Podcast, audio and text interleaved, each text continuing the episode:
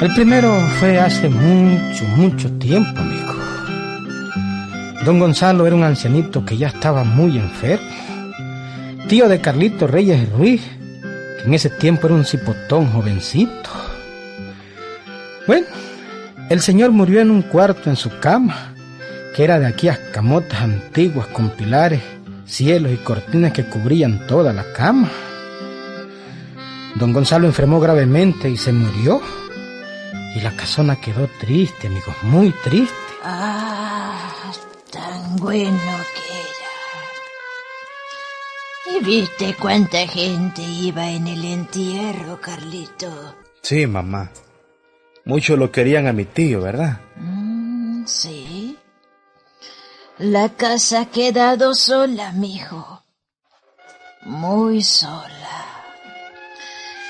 Ah, me acuerdo cuando Gonzalo era joven, alto, muy alto, elegante, camisa blanca, sombrero, pantalón oscuro. Ah, era muy alto y elegante. Dios lo tenga en la gloria. Todas las amistades habían llegado a dar el peso a mi amigo. Hasta que Carlito y su mamá se quedaron solitos en la casa. Como Carlito dormía en aquel cuarto donde había muerto su tío, pues naturalmente tenía que seguir durmiendo ahí. Y no dejaba, pues, de sentir su poquito de miedo.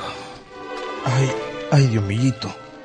Eso de dormir en el mismo cuarto donde se murió mi tío no me gusta nada. Nada. ¿Cómo hago? ¿Cómo hago? ¿Cómo hago para para no dormir ahí? ¿Cómo hago? Eh, bueno, Carlito.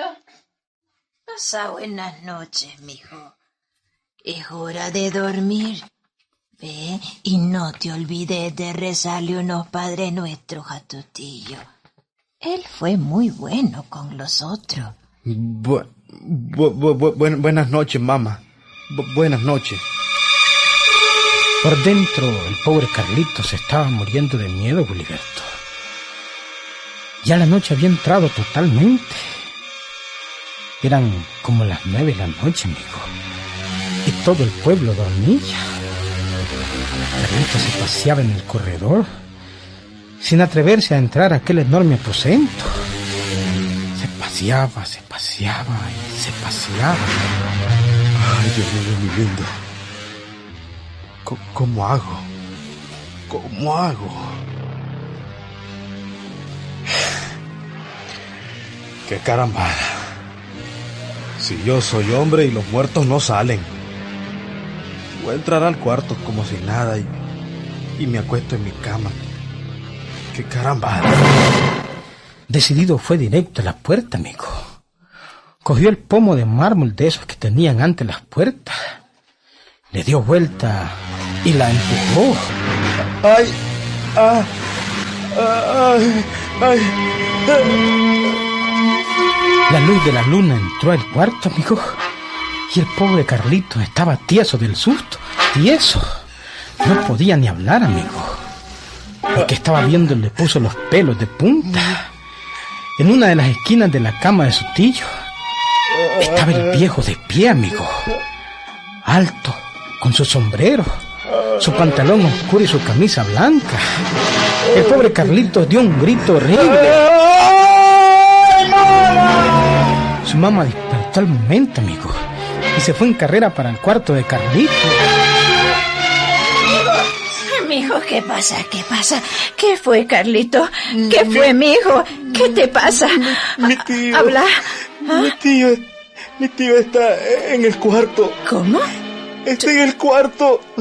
¿Tu, tío? Mi tío. Pero, mi hijo, si los muertos no salen. Pero, Pepe, Pepe, Pepe, ahí, está mi tío, mi tío Gonzalo.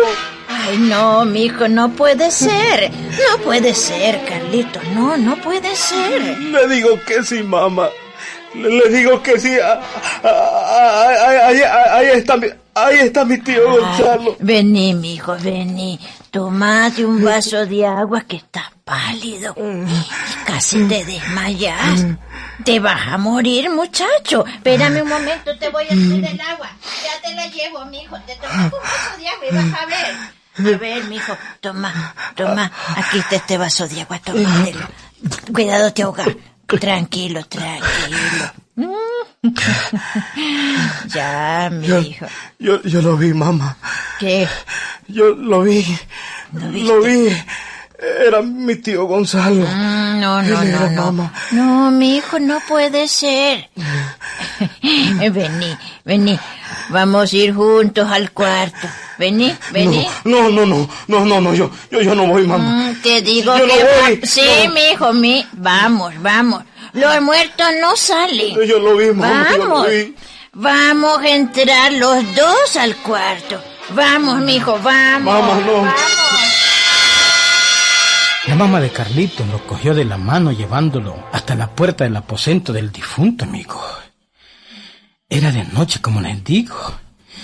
Y el pobre Carlitos temblaba de pie a cabeza. La señora llevaba un foco para alumbrar bien el cuarto.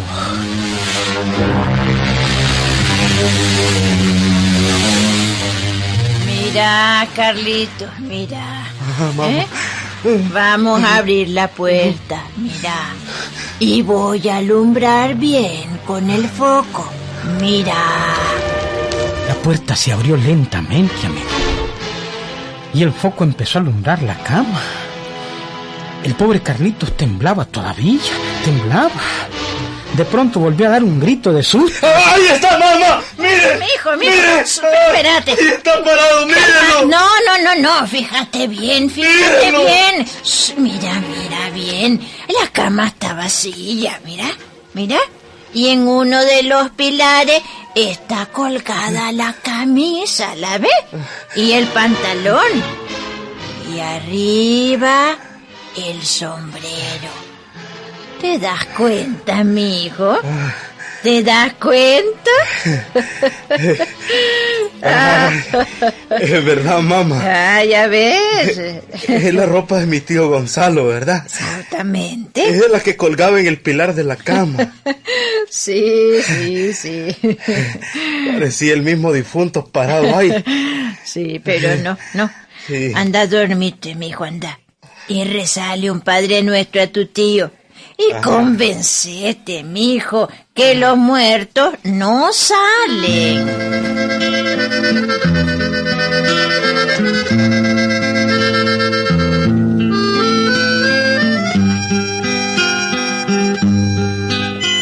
Ese es un cuento, Gilberto. No había tal espanto, hombre. Como tantas veces el miedo del muchacho lo hizo ver a- al difunto parado de pie junto a la cama. ¿Ah? No había tal espanto. Pero bueno, hay otros espantos que sí son ciertos, Gilberto. Y que muchos campesinos cuentan. Oye este, oye este. Son las ocho de la noche en pleno monte, en plena montaña. Efemérides Reyes y su mujer están acostados en su tapesco, palabreando mientras se duermen. En aquel mismo cuarto hay un fogón con unas brasas encendidas. La puerta cerrada. Efemérides es un anciano y su mujer también. Ay, al fin se murió mi compadre chico Garmendia. Pobrecito tanto que sufrió. Sí, efemérides.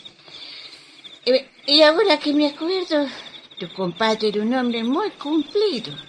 Y si mal no recuerdo, te debía ocho pesos de aquellos huevos que le fiamos.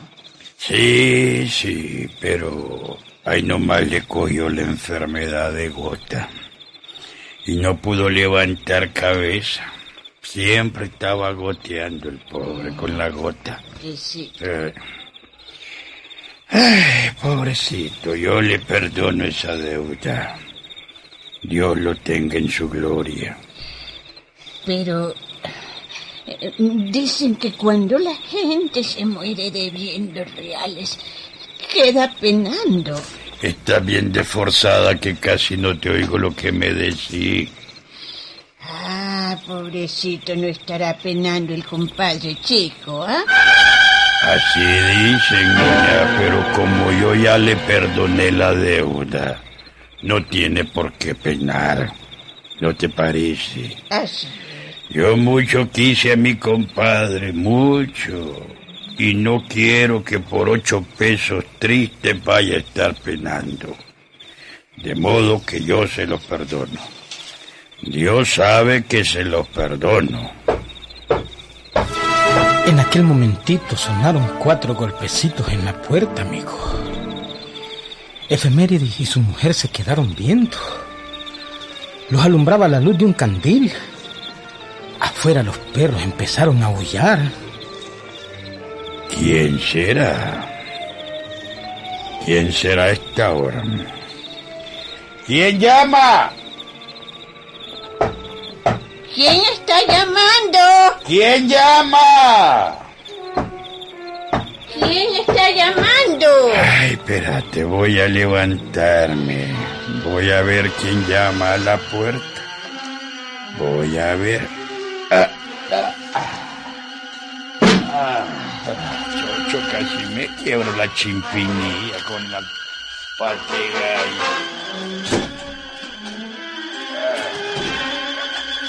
Efeméride se levantó, abrió la puerta, alumbró con el candil y nada, amigo. No había nadie. No es nada, nada, Gerundia, nada. Debe haber sido el viento, el viento. No, efemérides. Alguien tocó la puerta. La tocaron clarito, clarito. Y los perros están aullando. Sea lo que sea, Gerundia, aquí no hay nadie. Olvidemos el asunto y durmamos. Durmamos que se hace noche. Recemos, efeméride. Recemos un rosario por el compadre chico. Recémosle al pobrecito.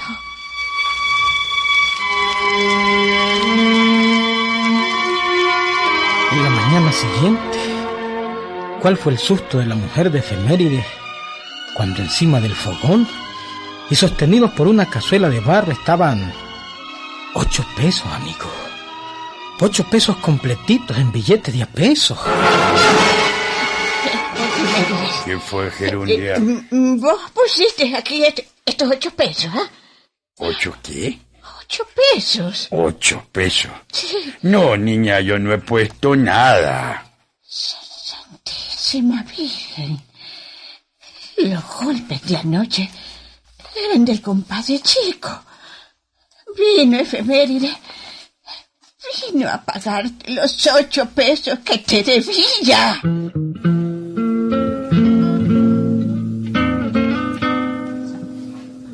¿Qué decís vos, Goliberto? Del primer cuento de susto no te puedo decir nada, ¿viste? Pero este sí, hombre. Este último sí. Es pura realidad, ¿viste? La pura verdad, hombre. Auténtico. ¿Mm? A vos no te ve nadie que esté cerca de morirse. ¿Ah? Bueno, pues, busca cómo te pague primero, hombre. Ahí nos vemos, Goliberto.